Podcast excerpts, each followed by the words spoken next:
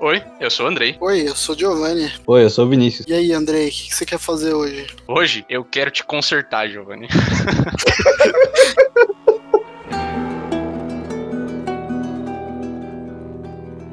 E aí, o que, que a gente vai fazer hoje, já que a Vitória não está com a gente? Ah, hoje, hoje é uma noite de broderagem.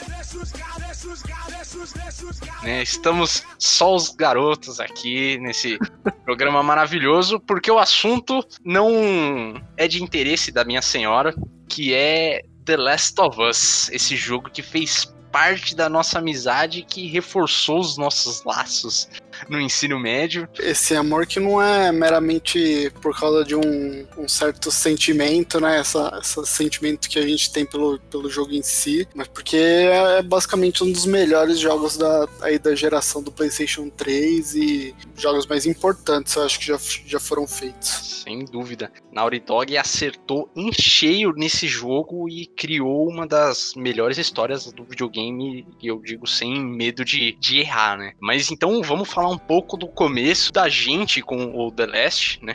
O, o Da Leste, porque ele também saiu na mesma época que o MC Da Leste morreu e automaticamente o nome colou.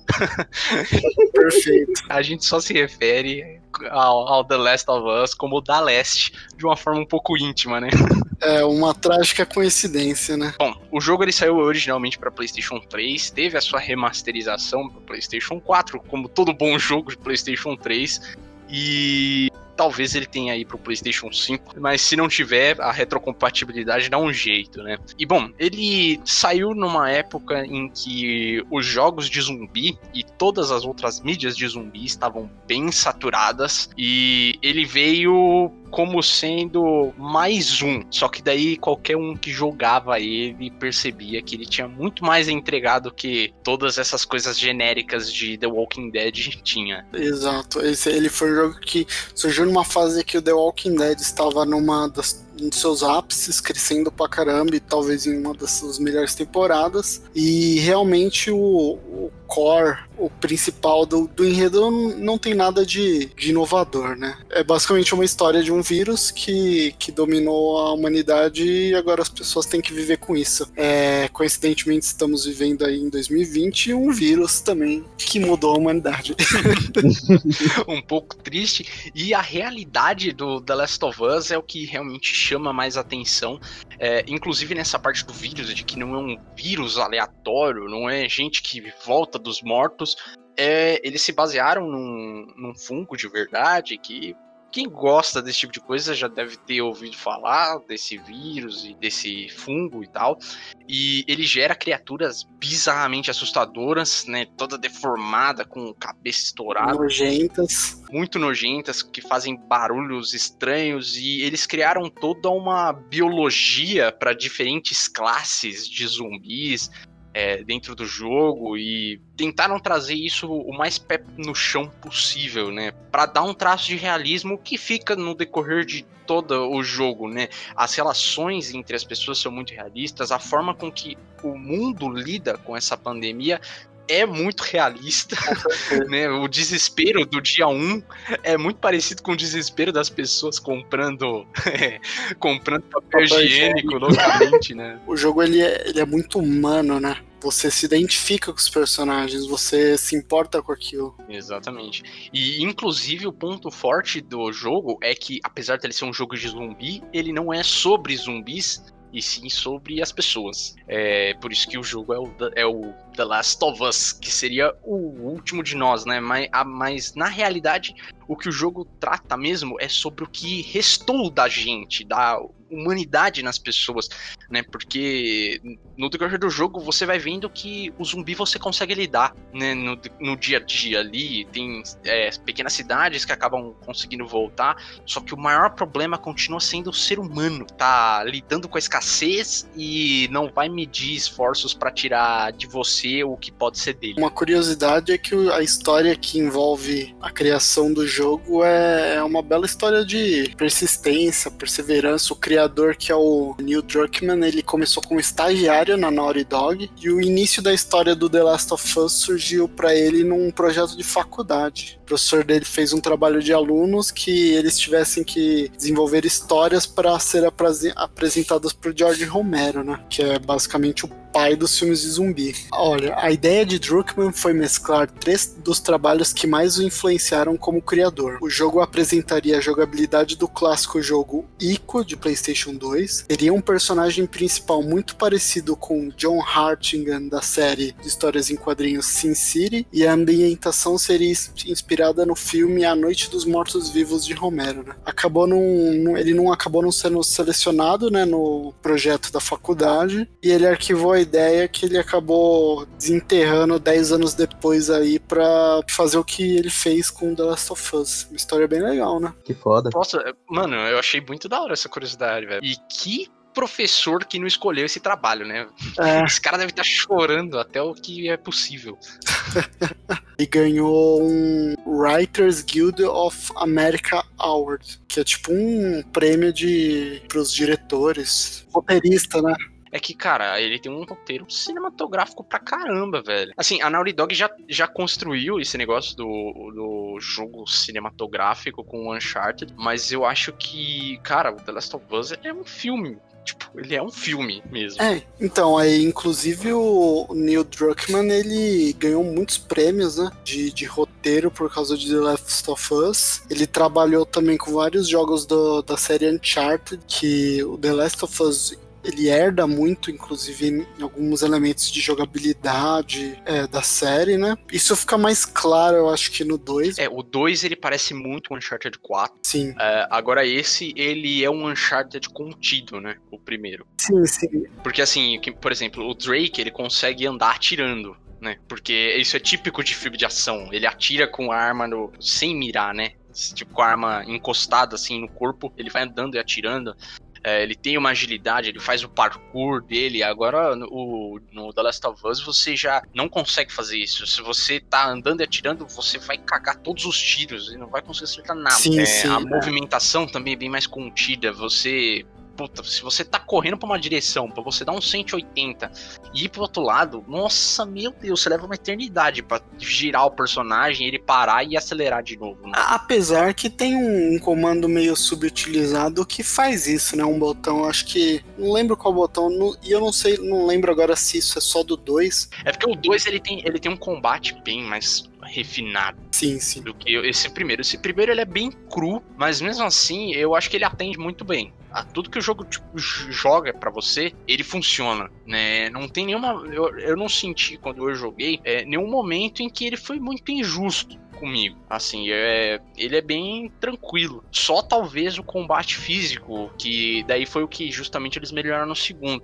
Que você não tem um botão de esquiva. Daí se um zumbi vem pra cima de você, você morreu. E é isso.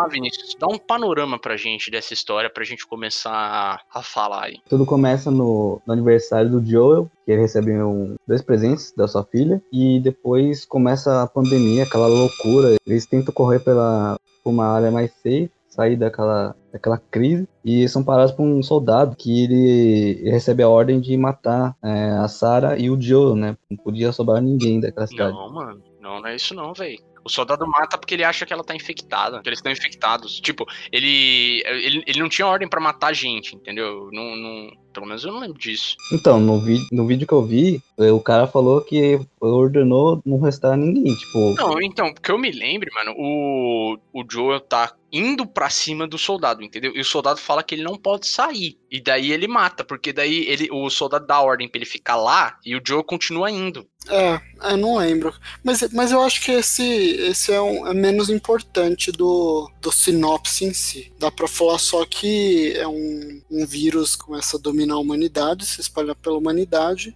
Anos depois, é, a pandemia já tá pelo mundo, já se alastrou. E aí agora estão tentando. Eles estão numa quarentena a, eu acho que a Thea, né, a amiga dele, né? Tess. A Tess, ela, ela fala que estão roubando um carregamento aí de arma e ele vai lá ajudar ela. A emenda numa outra missão que eles têm que fazer, levar um carregamento para outra terra dos vagalumes, não é isso? Quando eles chegam nesse, eles terminam esse trabalho aí de, de pegar o cara.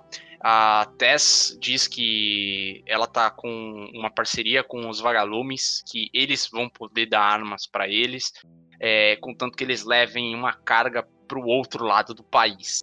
E daí essa carga é a segunda protagonista do jogo, que é a Ellie, uma menina de 13, 14 anos, por aí, né? Sim, sim. Que precisa chegar nesse hospital por algum motivo que eles não sabem e não querem saber para não se envolver muito. É, daí a gente começa acompanhando esse jogo, o jogo com, esses, com essas três pessoas, a Tess, o Joe e a Ellie, né? Mas você vai encontrando algumas outras pessoas no caminho que vão te ajudando, você vai conhecendo um pouco delas.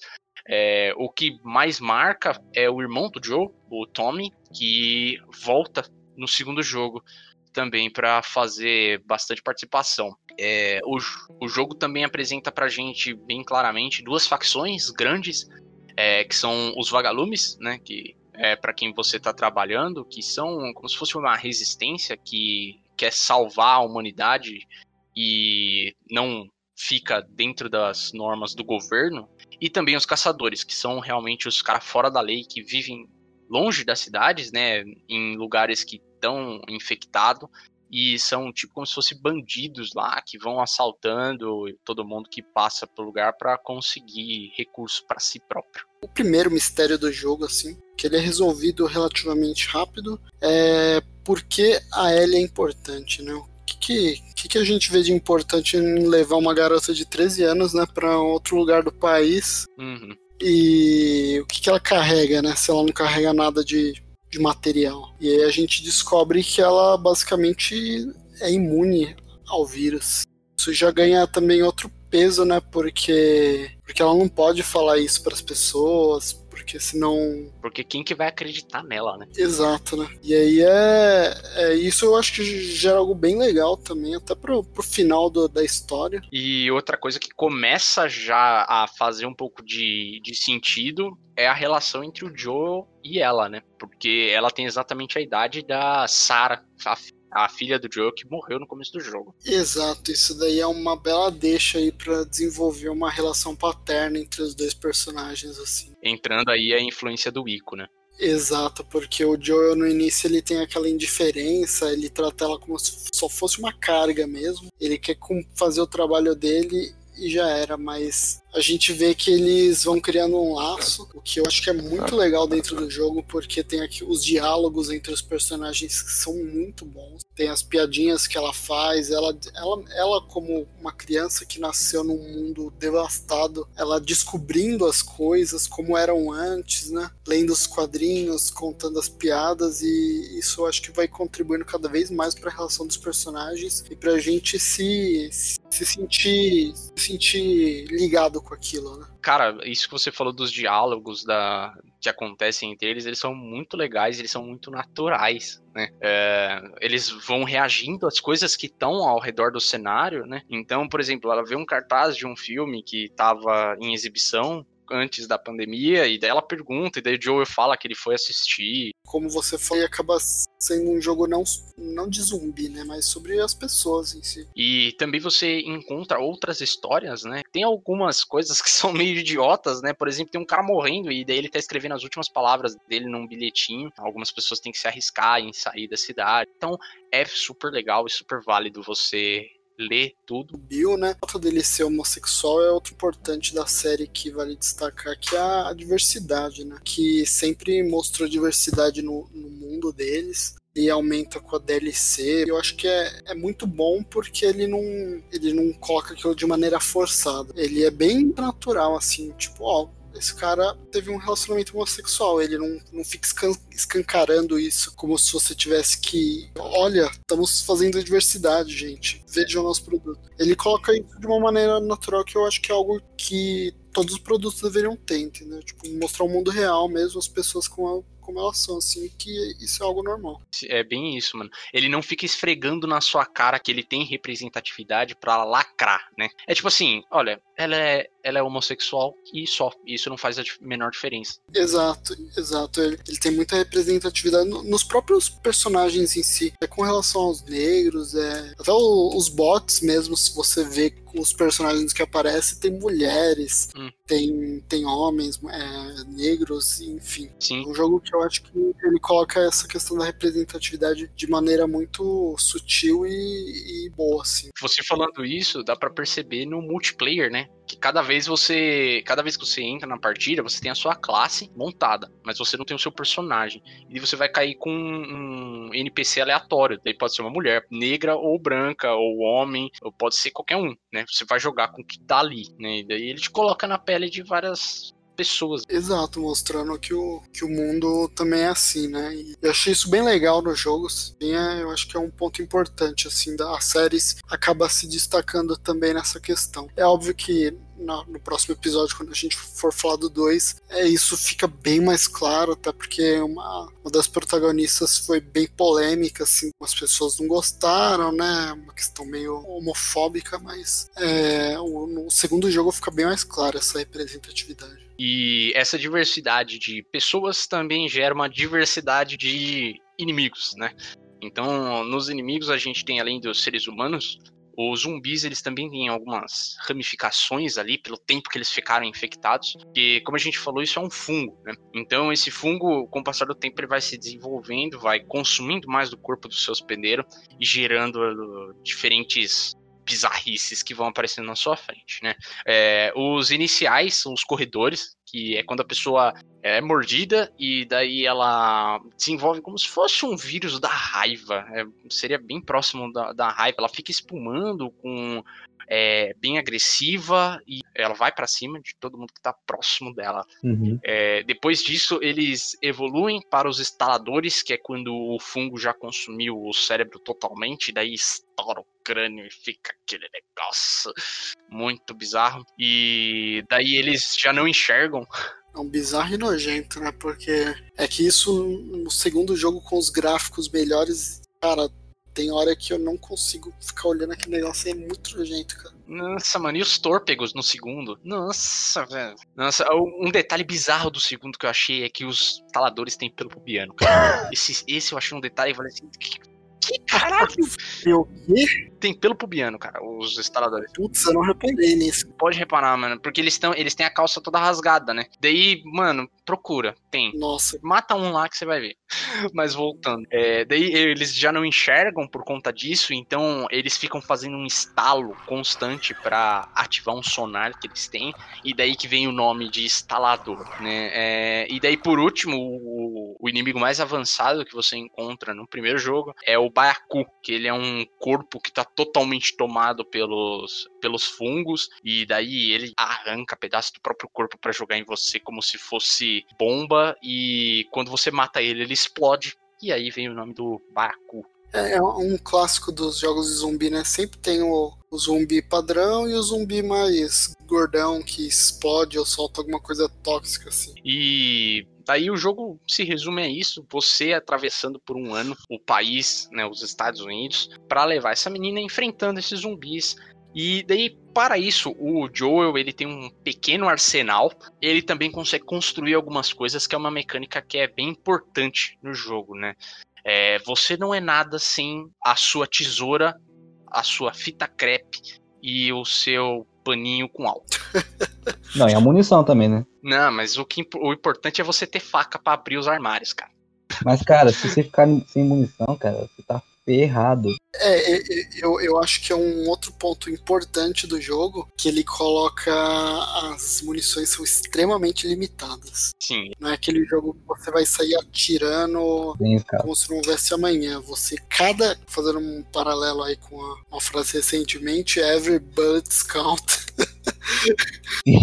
é, mano, ele, ele não é um Call of Duty, né? Definitivamente. É, ele, ele força você a não se engajar no combate, né? Exato. O furtivo é extremamente importante. Você, quando você consegue munição nova, é tipo duas, três, é um número extremamente contado. Mas essa mecânica do jogo das armas, assim, é bem legal, porque você, você constrói as coisas e personagem perde um tempo lá mexendo na bolsa, construindo. Eu acho que isso é bem legal. Foi, foi bem bacana, assim, pra, pra mecânica e gameplay do jogo. E que daí é, foi levado todo esse gameplay de forma primorosa pro multiplayer, que não é muito falado, né? Não, não sei, pelo menos eu não vi tanto das pessoas falarem no decorrer dos anos é um, eu acho que é um multiplayer muito subestimado. Ele. Poucos falavam dele, tanto é que depois de um jogo a Naughty Dog foi um pouco. teve pouco investimento. Se ele não, não é divulgado, mas era um multiplayer bem legal que era muito. É, é, muito divertido jogar ele em grupo, você conversando com seus amigos, porque ele pede um jogo em grupo. E eu acho que o que mais vale é quão criativo ele foi, né, cara? E assim, se você parar pra pensar, é, quando você joga a campanha,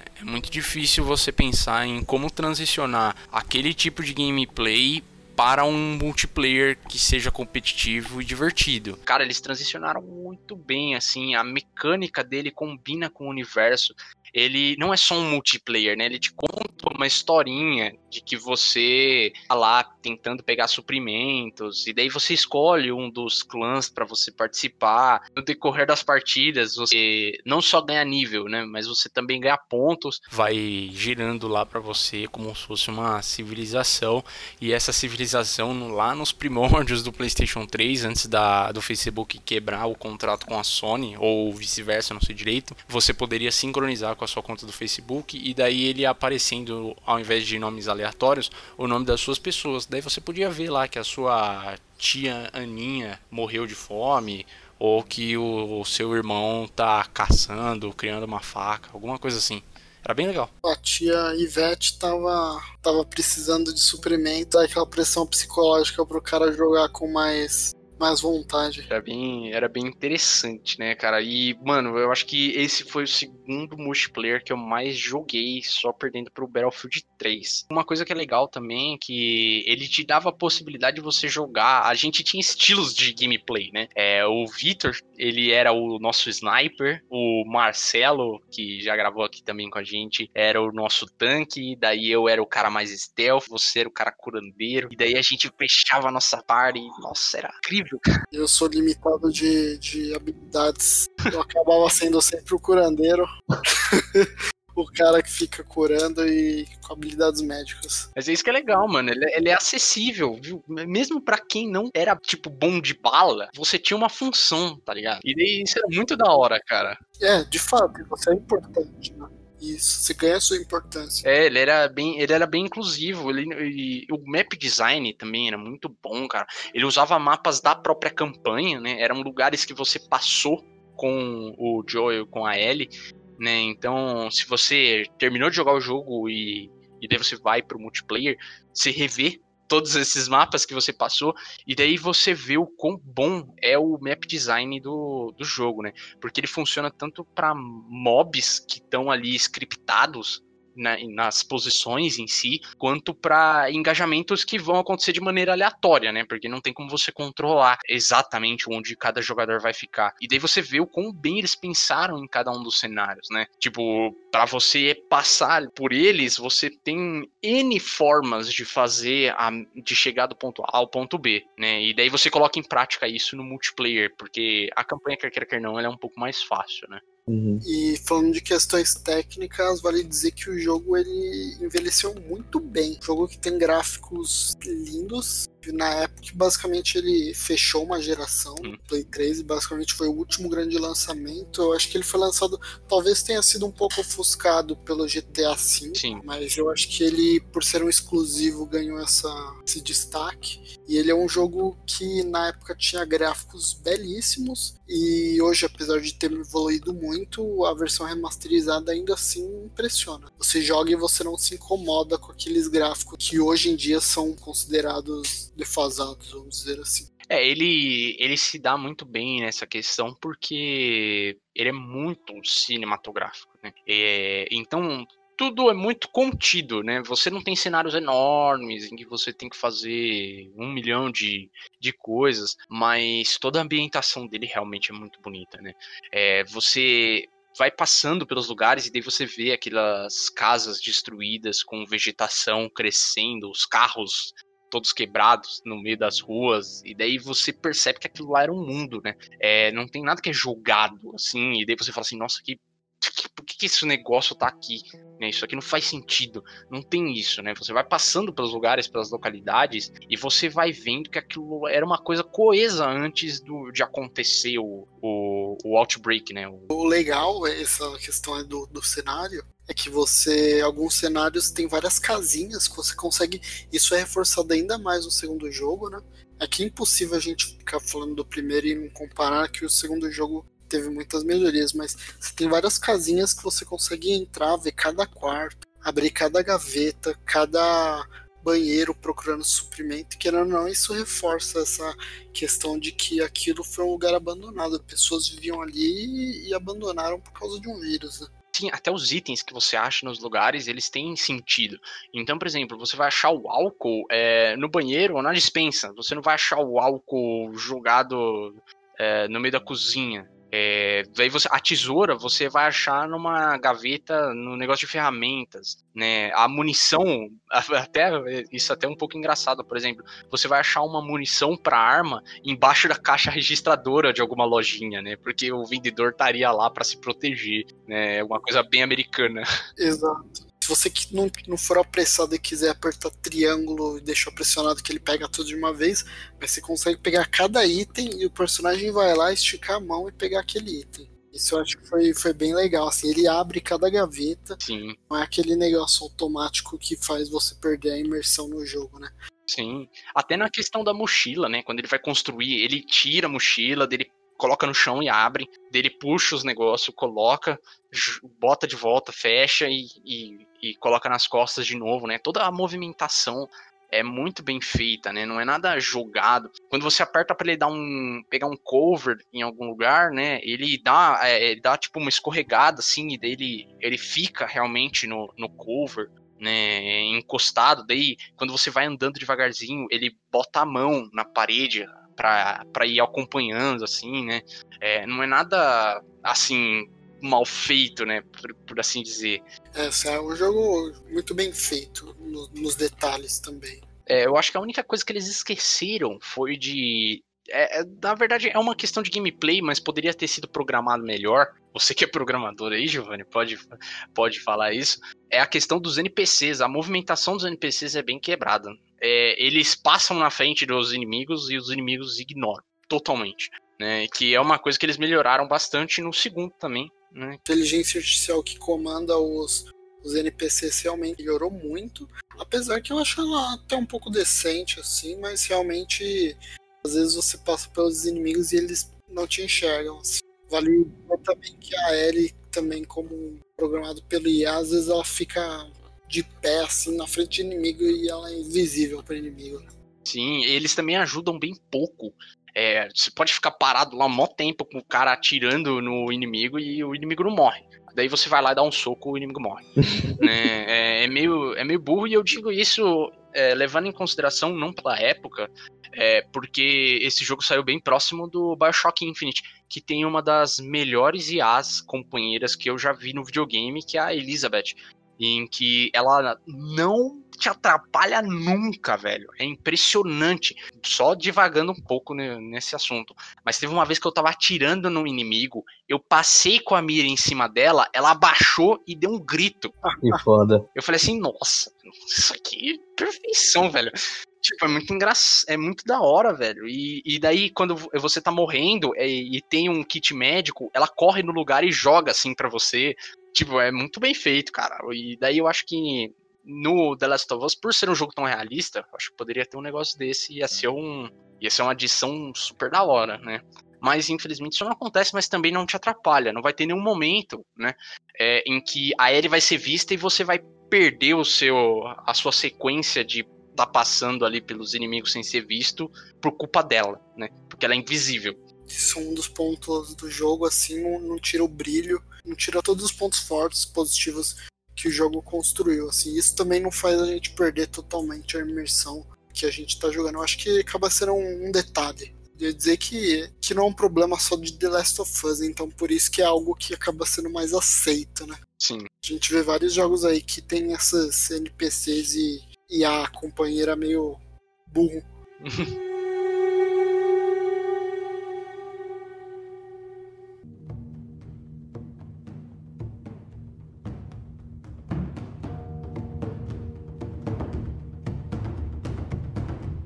pouco tempo depois, né, um ano mais ou menos, saiu ali a DLC que trouxe também uma outra IA em que você tem um pouco mais de interação e conhece mais a, a o passado da Ellie, que é a The Left Behind, né, em que no decorrer da história da campanha principal, a Ellie fala que ela teve uma amiga e essa amiga morreu justamente quando ela foi mordida, né? E ela fala isso muito por cima.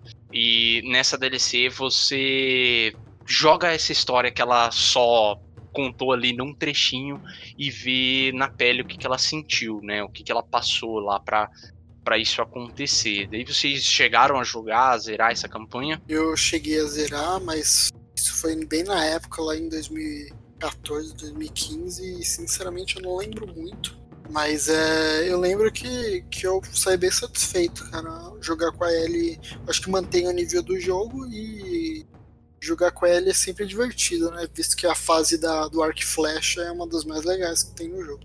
Nossa, essa fase do Arc Flash é uma das mais legais, mas ela depois da início é uma das mais tensas, né, velho? O, ah, vale notar que o jogo ele se passa em um ano mesmo, né? Ele passa em cada estação do ano, então tem aí a, só influenciado pelo Mario, tem aí a sua fase da neve, e essa fase da neve é fantástica. Isso só reforça ainda mais o, a construção dos cenários do jogo.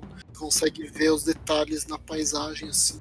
Não, mas o que eu tava falando de mais tensa é o que acontece em que ela é sequestrada por um bando de canibais, né, a Ellie. E daí o cara tenta estuprar ela e é pesadíssimo, cara, essa cena. Nossa. Essa cena realmente é bem pesada e das mais tensas. Assim. É. Eu tive que dar um pause. Nossa, cara, a hora que, tipo, é, esse estuprador que você tem que, que sequestra ela, ele é um dos chefões, né?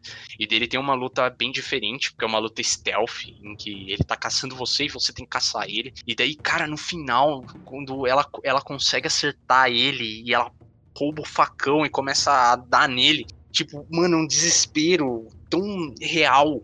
Assim, o sentimento que ela tá, eu, cara, você sente aquilo. Ela tá basicamente liberando tudo aquilo que ela tava sentindo. E também mostra, eu acho que, a, a maturidade do personagem. E ela, que é uma criança, ela acaba amadurecendo, né? Mas mostra uma, mostra esse lado dela meio sem segurança, essa, que ela acaba sendo meio indefesa, assim, e, e, ela começa a soltar toda essa raiva dela no personagem, matando ele de forma, de forma violenta. E isso também é feito de uma maneira bem legal, porque não mostra né, o personagem em si, mostra só o rosto da Ellie. Posso estar falando besteira, mas eu acho que é isso, né? É isso mesmo, daí o, o Joel vem e abraça ela assim e fala: já, já deu, sabe? Daí ela, come... Daí ela desaba de chorar, né? Sim, sim, mostra esse sentimento do personagem que num mundo tão. que você precisa ser tão durão, no final você ainda tem aquela. Ela ainda é uma criança, né? Essa é a parada. Isso, mostra quão vulnerável nós humanos ainda somos. É, a, as relações entre o mundo e as pessoas é, são muito boas, cara. E elas são é, elas são muito adultas, é muito adulto a forma que o, o jogo traz as coisas né? Não é nada jogado assim, é tudo muito sério. Você sente as pessoas ali né? É, então, tipo, não, é uma experiência que de verdade você tem que jogar para você entender. Mas, por exemplo, o, o, conforme a relação entre o, o, Joel e a Ellie vai se aprofundando, chega no momento final ali do jogo em que ele tem que fazer uma escolha, ele faz a escolha mais filha da puta possível. E mesmo assim, você fala: "Não, cara, segue nessa escolha porque eu te entendo", né? Essa é, é a parada. Ele faz um negócio que é totalmente errado. Moralmente falando, é errado. Egoísta, né? É, é, é egoísta, exatamente. Só que você tá tão junto da, daquelas pessoas que você fala assim, puta, cara, você tá tendo a chance de fazer de novo o que você não fez. Então vai lá e faz, velho. E daí ele joga a merda no ventilador e você aceita, cara. Você consegue aceitar. Sim, porque você quer proteger aquele personagem, né? Uhum. Você acompanhou por lá pelas suas 17 horas de gameplay aí. O jogo tem entre umas 17 e 15 horas, né? Sim. E lembrando que o final, né, essa decisão dele é o que vai diretamente gerar o segundo jogo. É, o jogo também ele termina meio que de forma repentina, né, com, com o Joel é, dizendo para ele que ele não tá mentindo sobre o que ele fez e na realidade ele tá mentindo. Né? Uhum. É, você, você é, parece o final do Poderoso Chefão 1, né? é, pra quem assistiu, é, em que a, a mulher do Alpatino, eu não lembro o nome do personagem dele, é, pergunta se foi ele que matou o irmão dela. E daí ele olha na cara dela, ele fala assim: Eu só vou falar sobre o meu trabalho uma vez para você. E eu não matei o seu irmão. E você viu cenas atrás que ele tinha matado. E daí ela fala assim: Eu acredito em você. E daí ele fecha a porta e eles nunca mais falam sobre nada do trabalho. E daí você fala assim: Puta, que desgraçado. Eles estão fazendo a mesma coisa, cara. É a mesma coisa. Você viu o que, que aconteceu. Aí ele questiona ele sobre o que, que aconteceu.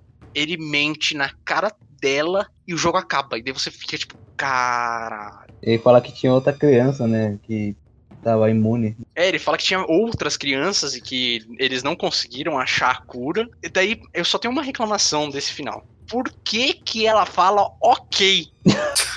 Mano, esse ok, ele me dá uma brochada tão grande. Promete para mim que tudo que você disse sobre os vagalumes é verdade. Eu juro. Tá. Eu acho que podia acabar com ele falando eu juro, ou podia acabar com ele sem falar nada. Ela fala assim: tava tudo bem lá no hospital? Foca na cara dele, acaba o jogo. Você não sabe o que aconteceu. Daí no segundo você saberia que ele teria mentido. Ou ela fala: tava tudo ok no hospital? E dele fala: tava. Eu juro. E daí acaba. Mas não. Depois desse eu juro, ela manda um ok. E daí acaba o jogo. Eu falo, pô, meu Deus, ok. Eu não lembrava desse detalhe, cara. Não, mano, é um bagulho que ficou na minha cabeça. Porque eu falei, eu falei mano, pra que ela falou esse ok? Que anticlimático, mano. Nossa, mano. Mas o, o final em si é, é, deixou. Nossa, você termina o jogo você fica louco, né? Porque você quer saber aquele final.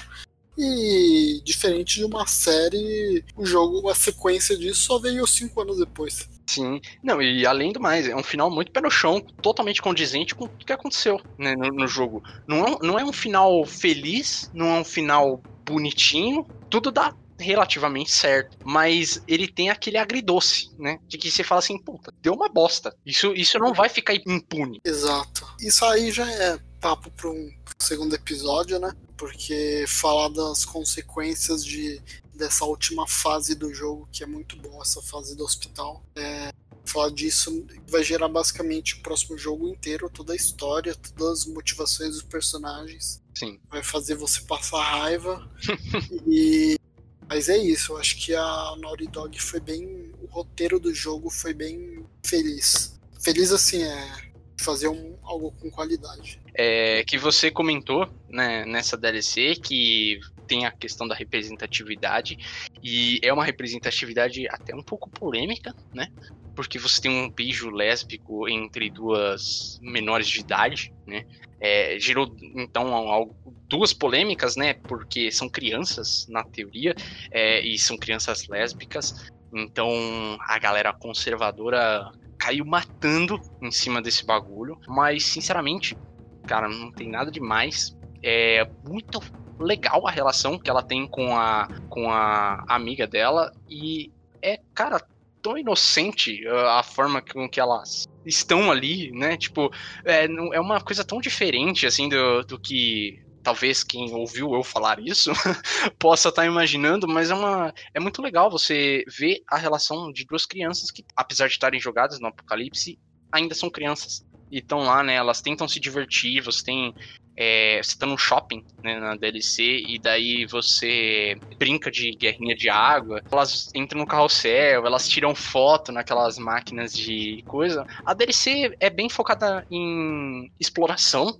você não vai ter muito combate, né? Não faria sentido você ter combate com duas crianças ali.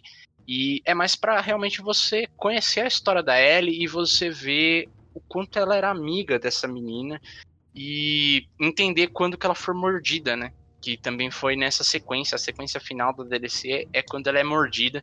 E daí ela tem que fazer uma decisão bem difícil né, nessa, nessa etapa.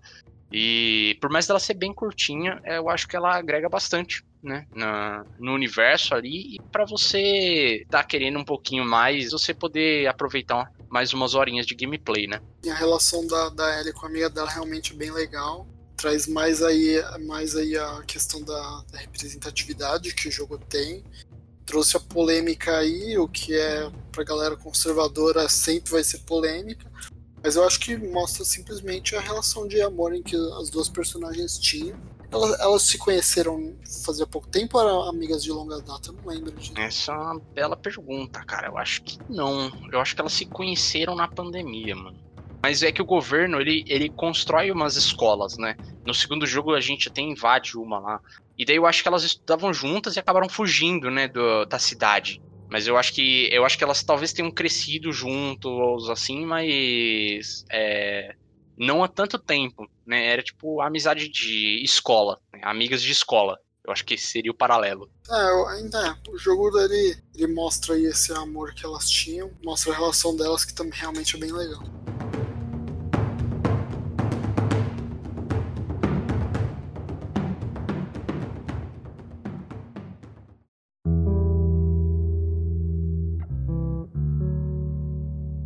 Ah, o, o, jogo ele influenciou aí. Influenciou não, ele acabou tendo alguns spin-offs, né? Tipo um quadrinho que chegou a ser lançado no Brasil, se não me engano, pela, pela Panini, da Ellie com a amiga dela, com a. O nome da amiga não era Riley? Isso, é o. É com a Riley? O quadrinho ele, ele se passa antes de The Last of Us, né? Com a Ellie. E ele mostra uma jornada da Ellie com a. e como ela conheceu a Riley e a Marlene. Ah, tá.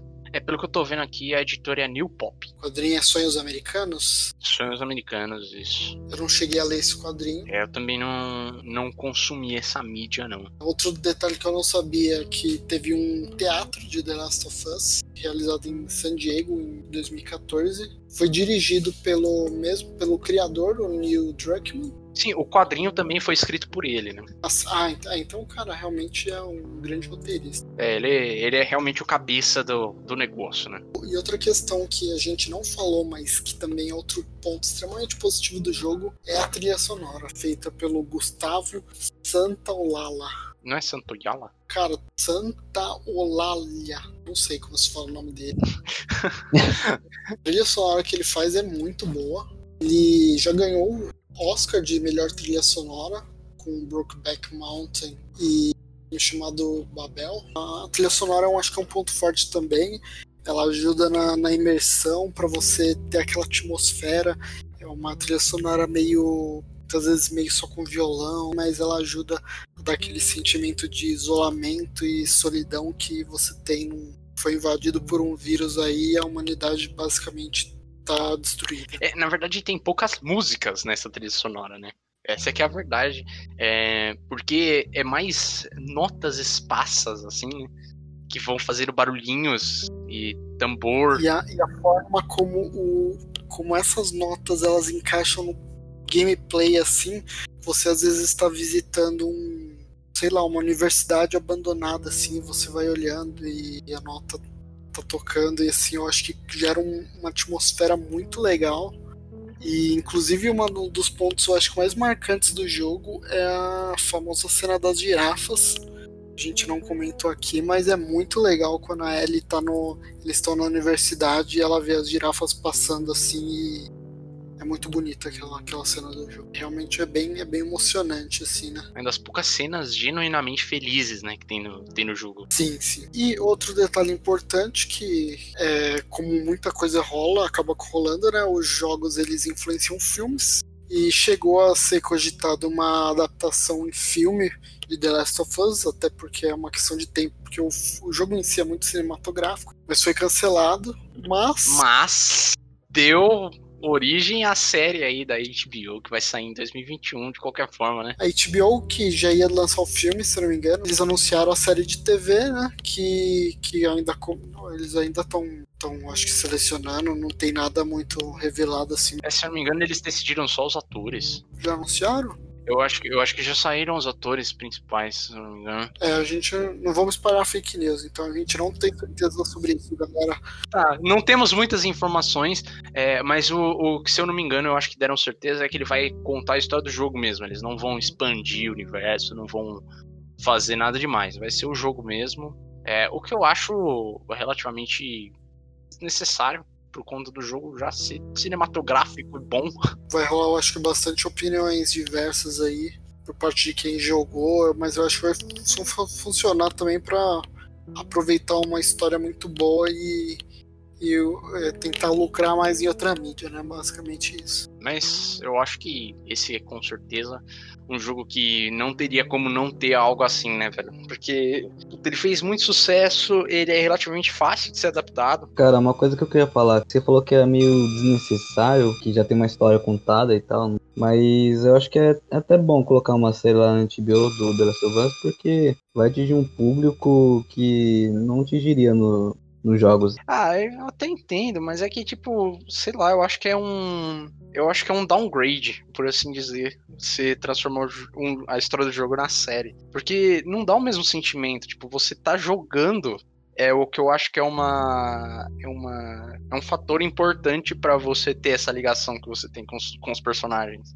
Eu não sei se jogo, assistindo vai ser a mesma coisa, entendeu? Vai ter o mesmo impacto. Eu vejo meramente como isso, como ah, os caras querem aproveitar algo de sucesso nos videogames e ganhar dinheiro. Uhum. Não, claro. De uma história que meio que já tá pronta, assim. O jogo em si já é muito cinematográfico, então é só questão de tempo. É, então, o meu problema não é nem com a série em si. Tipo, beleza fazer uma série. O meu problema é a adaptação da história que já tá no jogo. Pô, cara, o mundo inteiro tá nesse apocalipse. Conta uma outra história. Entendeu? Tipo, pega outras pessoas. Você tem. Você pode colocar qualquer situação ali. Mas eles vão fazer tudo certinho do jeito que tava no jogo ou fazer uma adaptação? Então, tá aqui, ó. A história se passa 20 anos após a civilização moderna ser destruída. Joel, um sobrevivente durão, é contratado para contrabandear Ellie, uma jovem de 14 anos, fora de uma zona de quarentena opressora. O que começa como um pequeno trabalho se torna uma jornada brutal e emocionante conforme eles atravessam os Estados Unidos.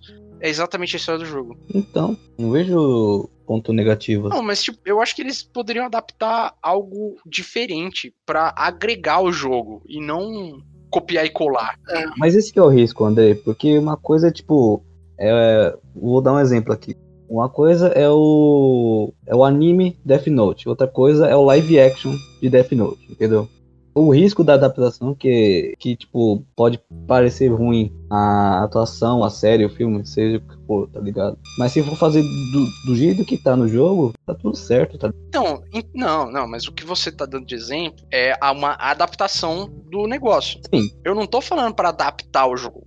Eu tô falando para contar uma outra história do jogo. Ignora, não existe o, o Joel, não existe Ellie, não existe Marlene, não existe ninguém.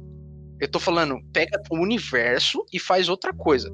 O que eu tô falando é para fazer o Mandaloriano no Star Wars. Entendo. Entendeu? O Star Wars é o Star Wars. O Mandaloriano está lá, mas ele não tem o Luke Skywalker, ele não tem o, a Princesa Leia, ele não tem o Han Solo, ele não tem a Rey, ele não tem o Flynn, ele não tem ninguém, entendeu? Ele só tá no mesmo universo. Entendi. E eu, eu acho que essa é uma fórmula que agrega apresenta público e, tipo, vai ganhar dinheiro mesmo assim. Entendeu? Eu acho que eles poderiam. Eles estão perdendo uma oportunidade.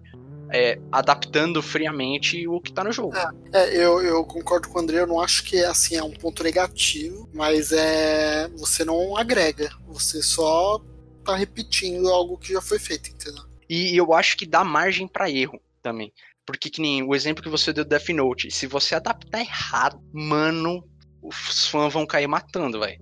Agora, se você faz um negócio que tá diferente, aí você tem margem. Você tem margem para erro. É, eu até comentei, né, que provavelmente vai ser bem polêmica aí, porque como vai representar, você já tem uma base da história, é, vai, em toda adaptação vai ter gente reclamando, vai ter gente gostando, vai ter gente que não conhece. É, vamos lá esperar para ver aí, né? A gente tá, tá comentando um negócio que nem foi lançado.